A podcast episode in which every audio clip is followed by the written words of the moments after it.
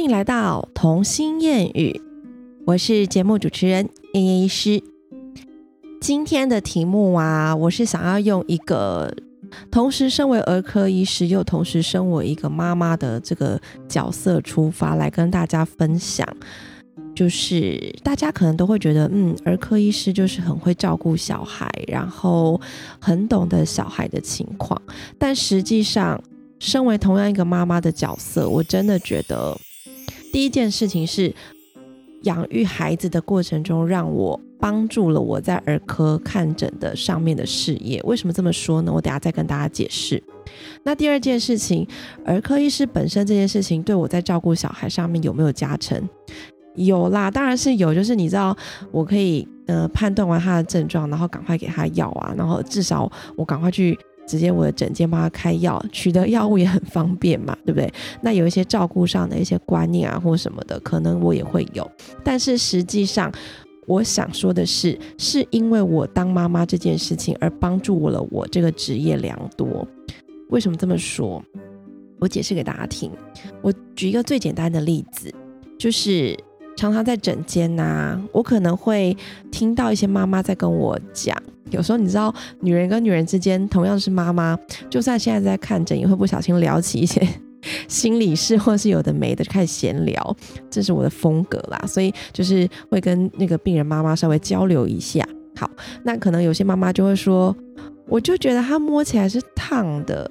他一定是有发烧，我觉得他接下来一定是要真的要感冒要压起来了，有没有常听到这个？或者是他怎样怎样？就是妈妈的手对小孩的那种感触感是非常的明显敏感的。那有时候我们也会常常听到，比如说我的朋友也会跟我讲过，或者是我也亲耳听到其他的医生在看诊的时候，就对于妈妈们那种，就是我用手去摸他，觉得他发烧，但实际上来怎么量，东量西量，量个耳温。耳温，然后腋温什么就都没有烧，就都没有超过三七五，然后就一直苦口婆心的跟他解释说你这个并没有发烧。那这个就是在两造的价值观不对等的情况下，那就等于是有点无效沟通嘛。然后最终的做法，我们还是会嗯，我先开点备用药，然后让你带回去，如果真的有症状再开始使用，就这样安抚对方，然后让他回去。只是我常常遇到妈妈在跟我抱怨这件事情的时候，我其实心里是很明白的。为什么这么说？因为我自己也是有小孩的人。好，我就举一个例子。上个礼拜呢，上个礼拜一的时候，下课我去接小孩，然后呢，美眉是从教室里面蹦蹦蹦很开心的跑过来要跟我抱抱。那通常这时候她飞扑过来，我就是直接会抓着她的嘎吱窝，然后把她整个抱起来拥在怀里嘛。可是那时候我就碰到她的皮肤的时候，我就觉得说，嗯，你今天摸起来温温的，这不太对劲。为什么会这么明显？因为它本身虽然它，我就是把它命名为一个火炉，它这就是一个小火炉。人家俗话说“伊那朗卡称撒刀会”，这个没错。哎，我觉得我台语讲的还蛮标准的。哈哈，好，反正美美她就是一个从小到大，连坐在冷气房，可能只是走路起来拿玩具或是跑步什么的，在冷气房里面，他都是会一直飙汗的人。睡觉睡一睡，他的睡衣会整个都是汗。他的枕头上面也很容易是汗，所以他的衣服可能就是枕头套什么要常常换洗，不然就是真的会有汗臭味。真的是汗臭味。我本来以为女生，尤其是小公主们，应该都是香的，可是我真的没有办法去闻她流汗过的衣服。我这样应该很正常吧，对不对？好，反正我就是常常要帮她擦汗，然后头发一定把她绑成包包，因为她就很怕热，一热就会长湿疹。然后她就是也很怕热水，所以她泡澡的那个水温几乎就是已经凉到。我老公可能一起在找朋友，就是说这样我真的很冷哎，就是可能都是大概跟体温差不多的温度而已，就体感温度。好，然后那一天我就把他抱起来，我就知道，嗯，他真的怪怪的。可是当下我就问老说他今天还好吗？哎，还好啊，没有流鼻涕呀，没有咳嗽啊，精神也都很好，然后活力十足啊，然后诶也没拉肚子或什么的。好，说到拉肚子这件事情，我真心的觉得我家的两只小孩真的。大便这件路途还蛮坎坷的，我一定要讲这个大便呢，其实不是一个很很很脏或很不能讲的事情，它我们把它看作是一个很健康的主题来聊这件事情。毕竟很多妈妈可能会经历到小孩排便困难的事情。那这件事我就大胆的说，我超有经验的，甚至在门诊，我要看那个小朋友便秘或者是 排便困难的，我都会很有心得。我常常跟妈妈讲完之后，妈妈就啊，对对对，然后怎样怎样。因为其实我们在学医疗的过程中，我们可能会学一些便秘的理论，然后学一些便秘的治疗，OK，然后就回去了。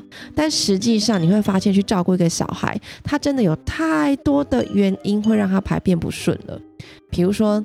我们医生就会跟你们讲说，哦，你要多喝水啊，多吃蔬菜啊，多吃水果啊，这个妈妈都会背了，对不对？你去这样子讲，哪一个妈妈可以幸福啊？我说的幸福不是 happiness 那个，就是可以相信你的那个。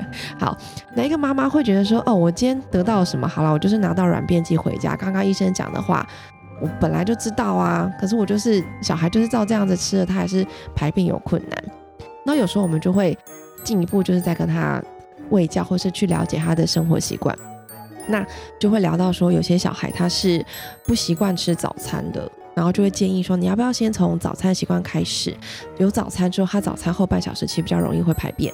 然后或者是说，呃，在什么情况下知道他差不多都是那个时候会想做厕所，那个时间可能要提醒他，呃，停下手边的游戏或什么。因为小小孩有些是会憋大便的。再来有一些年纪，尤其是大概学龄前的小孩。尤其是刚戒布布那个时间，大部分都还是两岁前后，两岁到三岁这中间，他们会甚至因为大便要从身体离开这件事情，会感到很焦虑跟害怕，所以他会不敢大便。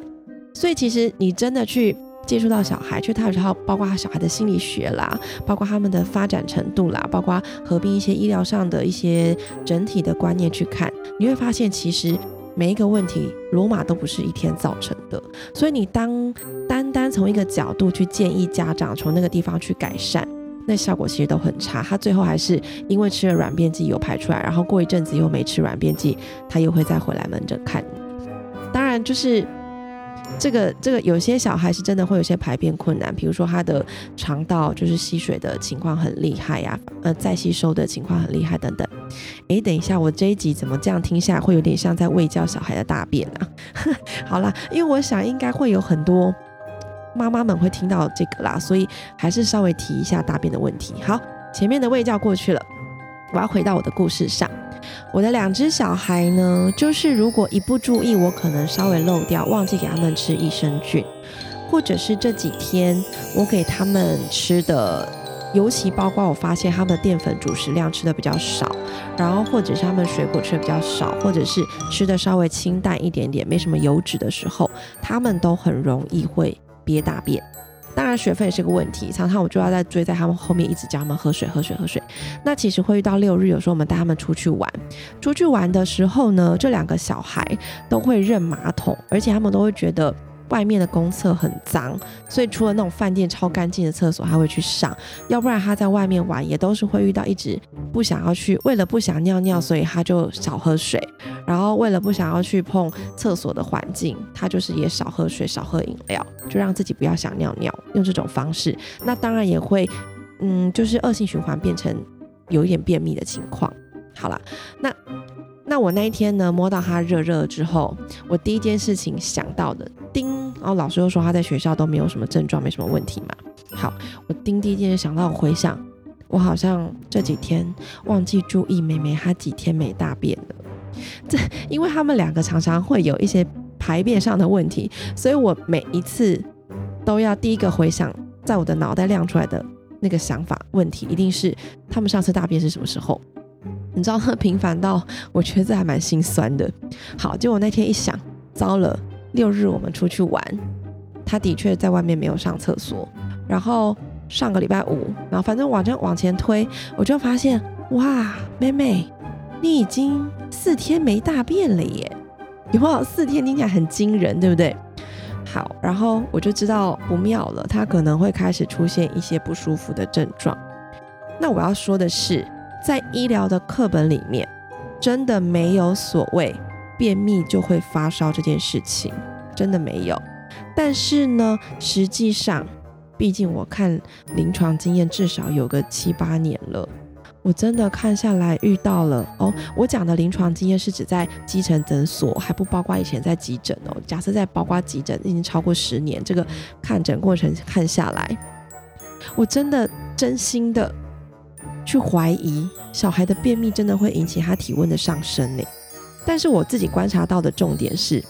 他不会因为便秘而发烧到，比如说就是高烧三十八点五以上，很少出现这样的状况。可是小孩就会一直是温温热热的，有一点要烧不烧那种感觉。那我后来跟我队友去讨论这个现象，那很多小孩都是发烧，就是有点微烧情况，妈妈带来。可是当下回忆起，就会说，嗯，他排便没什么问题呀，他昨天都有大。但其实小孩如果大的是羊大便，他就算每天都有大，我们还是要小心他有便秘的问题。你看，我又拉回来便便的胃教怎么回事？好好，那再来呢？我们就讨论说，为什么便秘的时候会有一点体温上升？后来我们研究出来，就觉得说，这个是我们在想啊，当然很合逻辑，可是这个没有任何医学。的证实跟医学数字佐证，没有任何的研究，所以呢，大家就是参考参考听听就好了，不要把我奉为圭臬，拜托。那这就是我们在闲暇之余聊天的过程而已。好，那我们就在想啊，因为其实小朋友如果有便秘、排便不顺的情况，他的肠子理论上他的尾端、他的大肠、直肠那边都会胀起来。那它胀起来的时候，就会影响它的消化跟吸收，所以它比较容易会有一些肚子胀气啊、食欲变差等等的。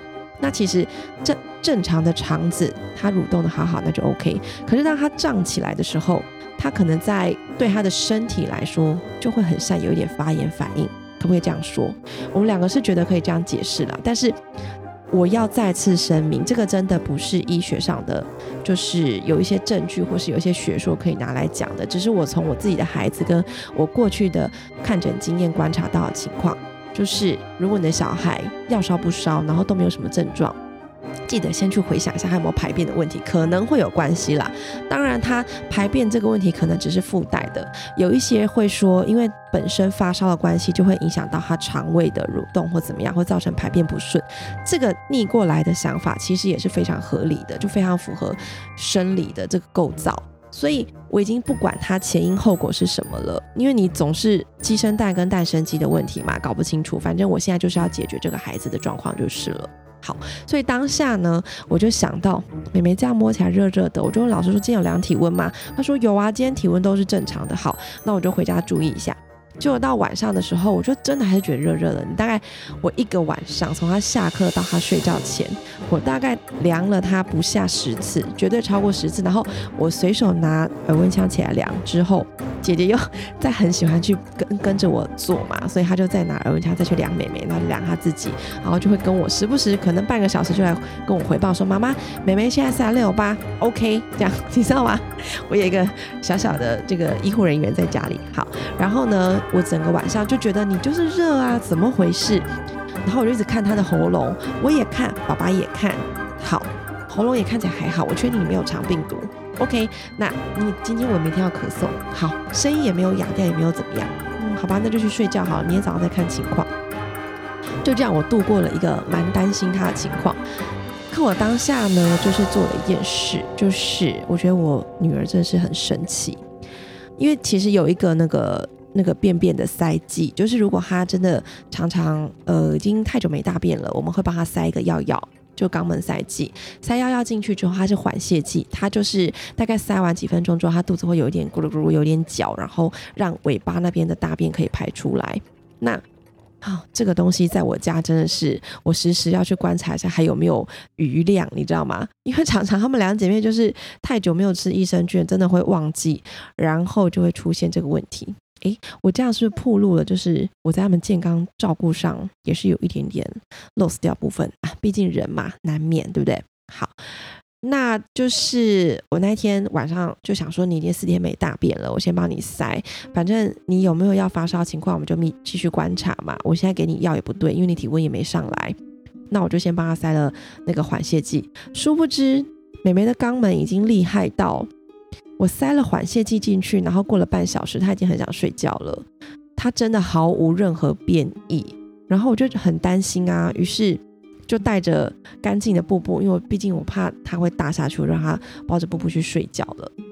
这真的是我们的失策，但这也是一个教训啦。后来呢，因为药药它会在肛门里面就预热就融化了嘛，融化吸收掉，但是有一部分可能会有一点点流出来，因为它只塞在肛门口那里而已，肛门口进去大概一公分左右，所以呢，那个药药有一点点流出，就是融化变成油油的，然后在尿布上面，结果。他就包了一整晚的有一点点油的尿布，他就整个屁屁变成尿布疹，很严重哦。我真的很对不起他，但是也是因为有过这些经验，我以后更能在临床上面 跟病人喂教。哎，你要塞这个，不要在他睡觉之前哦，万一他没搭，那布布会怎样？你一定要时不时去观察一下他的屁屁，这样好啊。这就是我得到的心得，就是从我总是要从实际病人的身上去学习嘛，这样我的临床经验才会丰富。有没有把我的小孩当成临床经验？好，那那一天，妹妹就是用了吃了益生菌，然后塞了塞剂之后，结果毫无所获，她就去睡觉了。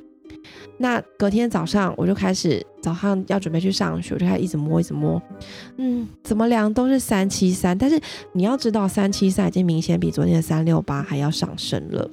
可是我就是量不到他发烧啊，那我也不知道该怎么给他吃退烧药啊。那我也不能傻愣，我就啊假装没看到，吃了退烧药塞去学校好了。但实际上他喉咙也还好，也没有出现什么太明显的感冒症状。我就跟先生讨论了很久，到底要不要送去呢？于是我就直接就是跟我老师讲，我说老师就是他怎样怎样，我就把他情形讲一遍。然后那个老师默默说：“嗯，妈妈你要有心理准备，你今天可能会随时来接他。”我说：“我知道，但是他现在这样子。”我也不知道到底要不要去，好，然后于是我就睁一只眼闭一只眼，跟着老师讲好了之后，我就把小孩送去了，因为他当下是真的没什么上呼吸道症状。然后我就嗯开车的时候，我就立刻赖老师说：“哎，我听到他两声咳嗽在车上，你再帮我注意一下。”然后，但是我发现他的声音开始有一点点变哑了。好，那都不是重点，反正呢，这一切事情都过去了。到就是礼拜二的中午。我就决定，我还是去接小孩回来好了，因为老师就这样等等的，一直看他真的热热的，可他真的精神还好哎，但我受不了，就受不了，想说老师也很担心，然后我也在这样继续观察，然后下午要上班不能接小孩，于是我就中午去把小孩接回来了。那接回来之后，我就请就送到我的后援部队，我的爸妈。那我要请他们帮我观察。那听说整个下午就是开开心心的，大概体温就维持三七七，然后也没有。可是你就知道他的体温是在缓缓慢、很缓慢的上升，就整个一直热热的。后来我就说叫我妈说，哎，你先给他吃一次退烧药好了。嗯，吃完退烧药过四五个小时，好像体身体那个热度完全没有要退下来的意思。那我就觉得很奇怪，但是他有一点出现，就是声音哑掉，然后微微在咳嗽，带点痰，这样可能会有点上呼吸道症状。然后后来晚上下班的时候，我就帮他快塞，嗯，确定没事，然后再做一点其他，诶，他就说他尿尿痛啊，我就打开看。啊，整个昨天晚上的那个，整个变成红屁屁，难怪他尿尿会很痛。然后现在又想大便，又大不出来，因为大便碰到屁股就超痛。反正就是一个无限恶性循环。然后你就看着小孩一直在那里，好痛好痛，然后夹着腿，不敢尿尿，不敢大便，我就整个很心疼。然后这时候呢，其实你当下。就算我是一个儿科医师，我就算知道我要怎么评估他，我就算知道他不危险，但是我另外一边身为妈妈的心情就整个跳出来，我对他是又心疼又担心，我希望可以帮他承担他的难受，我希望可以立刻帮他解决他所有的不舒服，而且你知道有一部分也是我造成的，就是我没有注意到他大便的时间，然后我没有注意到他的布布上已经有一点药的那个油，所以他就变成尿布疹。当下在有一点担心、有一点自责的情况，就觉得，哦，我其实应该可以处理的更好的，但是我没有处理好。然后呢，在此同时，姐姐对我的需求度也很高嘛，所以会呃，甚至在礼拜二那天，就他们在洗澡的时候，会出现一个情境，就是当我先生下班回来要帮他们一起洗澡泡澡的时候，然后呢，先生就会一直问我说：“小孩今天的症状好？”第一个人在讲话，那你开了什么药给他？你的药的剂量多少？对，这是我们日常生活对谈的话题，是不是很无聊？好，那他同时在跟我讲，问我怎么开他的药。第二个，妹妹开始跟我说：“妈妈，水喷到我的眼睛不舒服，妈妈我屁股很痛，就一直在改改叫。”她其实精神活力都是很好，但是就是水的部分碰到屁股，水的部分碰到眼睛，她还是在尖叫。然后第三个是姐姐，姐姐这一端呢，因为我跟爸爸一直在讨论妹妹的病情，在研究她的状况，然后就有点忽略掉当时的姐姐。那姐姐她会想要求认同，她会想要讨关注，这时候呢，她就会在那边说。他进去泡澡的时候，就说：“妈妈，我的脚这里有一点，今天跌倒有点流血。妈妈，我的脚流血。”好啦，这一下我的情绪就已经到了边缘了。第一个，我当下没有办法安定好我自己，因为我是又焦虑又自责的那种心态。第二个是。我真的没有办法同时处理太多的杂音，而且这些讯息都是要求我当下立刻的回应，所以当下我在一个很高压，就是一个很紧张的情况下，我真的崩溃了。我崩溃情况下，我就会说大家都停，然后就大叫，你知道吗？我就说你们这样每个人都跟我讲话，我到底要回答谁？你知道吗？每个人有每个人的委屈。可是我我也没有办法一次回答三个人，然后我就算平时是在怎样的一个多工处理器，在当下我自己的情绪没有很安定的情况下，我就会变得非常的暴躁。这真的是我的一个很暴躁的点。我要诚实的面对自己这件事情，这件事情是我当妈以来一直很容易被踩到的底线，因为真的他们两，尤其是两姐妹，很同时需要跟我讨关注的时候。我真的会有一点失控，这一点我还在训练我自己。但是我想有听到我这一段的，如果你也是不止一个小孩，或者是你的先生或者小孩会同时跟你讲话，需要你做回应，或者是你在公司上班，你的上司、你的同事在同时跟你表达不同的需求，你处理不来的时候，那个情绪真的是会很爆炸的。你们可以理解我吗？可以吗？拜托，好。那当下我就暂停所有任何的讲话，说停止。如果这样子每个人碰水都不不舒服，请你们全部都离开泡澡区，直接都出来穿衣服了。然后后来我们就很冷静，默默的把每一个小孩抓出来，衣服穿好，结束他们晚上的泡澡。然后我就没有办法跟我先生再讲话，因为我觉得再多讲一句话，我可能情绪都会崩溃。那于是我们就默默的、很冷静的处理完所有事情。但是我先生后来就觉得说。不行，这不是办法。这个这个美眉的部分大便还是要处理，因为她整个就算洗完澡了，她还是整个皮肤摸起来是热的，你知道吗？就是一般我们说，就是会用一些物理性的方式降温，就带她去洗澡，她可能就可以稍微退烧。他体温可以稍微降下来，可是当下你去量，哎，美眉是的确是已经从三七七的体温变到三七三，好，体温看起来有退下来，而且她那种是就算吃退烧药，也体温都还是卡在这里，没有什么变动的，然后皮肤就一直热热的，洗完澡热热的。后来我现在就受不了，他就直接冲出去药局买了甘油球晚肠，因为他觉得他这是最后一招的方法了，虽然会很不舒服。其实我们没有很喜欢帮小孩灌甘油球，因为有时候灌大人如果真的灌过，你会知道那个当下的绞痛会不太舒服，所以小孩会被灌完肠之后有点尖叫。好，然后呢，他就去买了甘油甘油球，然后决定还是要帮他灌肠一下，让他肚子好一点去睡觉。那此时此一刻呢，因为妹妹中午才从学校回来嘛，太开心去阿妈家玩，所以她就是没有睡午觉。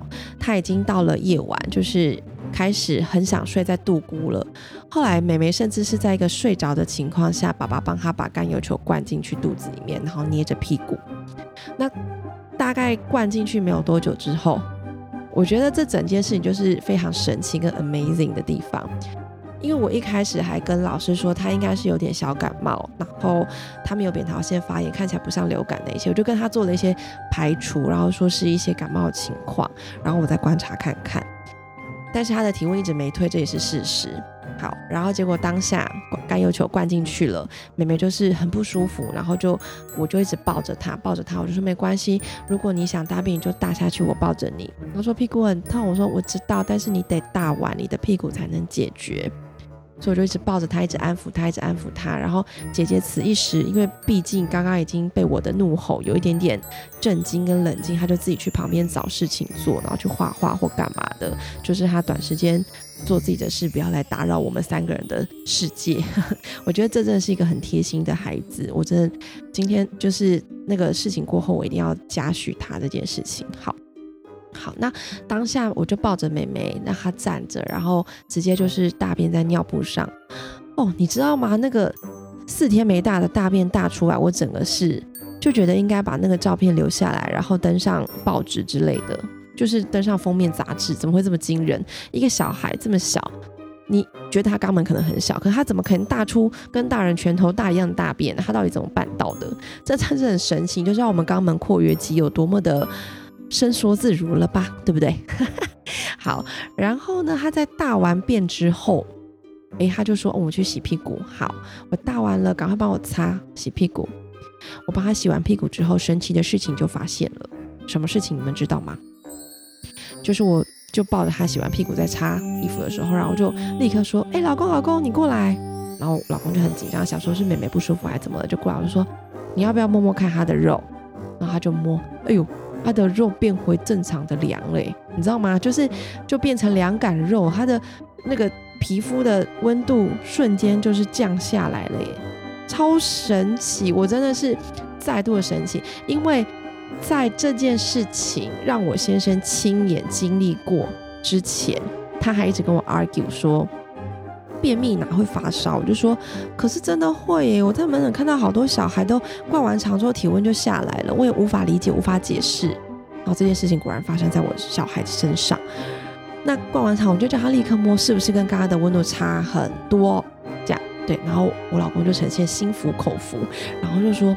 对耶，这真的以后看诊还是要注意一下。然后后来呢，我女儿就是屁股还是很痛，还是尿不整，我就赶快帮她擦擦药，然后就带她们两姐妹就安抚一下，说谢谢你们今天晚上，我们刚刚有出现很不开心的过程，但是我们全部都结束了。我希望你们不要带着不好的情绪去睡觉，我们大概拥抱一下，亲亲抱抱跟 high five，我们就去睡觉了。好，后来睡前的仪式还是完成了之后，他们就安心的去睡觉。而且两个人可能因为灌肠的事情弄到稍微有点晚，所以听我先生说，他们进去之后都是秒睡，就是那一天的陪睡任务是超级简单的。这样，好，那好啦，这件事情就过去了。然后隔天啦，当然就是隔天，老师问我说：“哎，妹妹情况还好吗？”然后我就跟他说：“哎，她昨天大出了超级惊人的大便之后。”就瞬间变成凉凉很舒服的肉，然后就睡得很好，真的是有点小咳嗽，但是都没有再发烧了耶。我再也不用给他吃退烧药了，这是真的。我退烧药水后来就都没再吃，然后他就一夜好眠。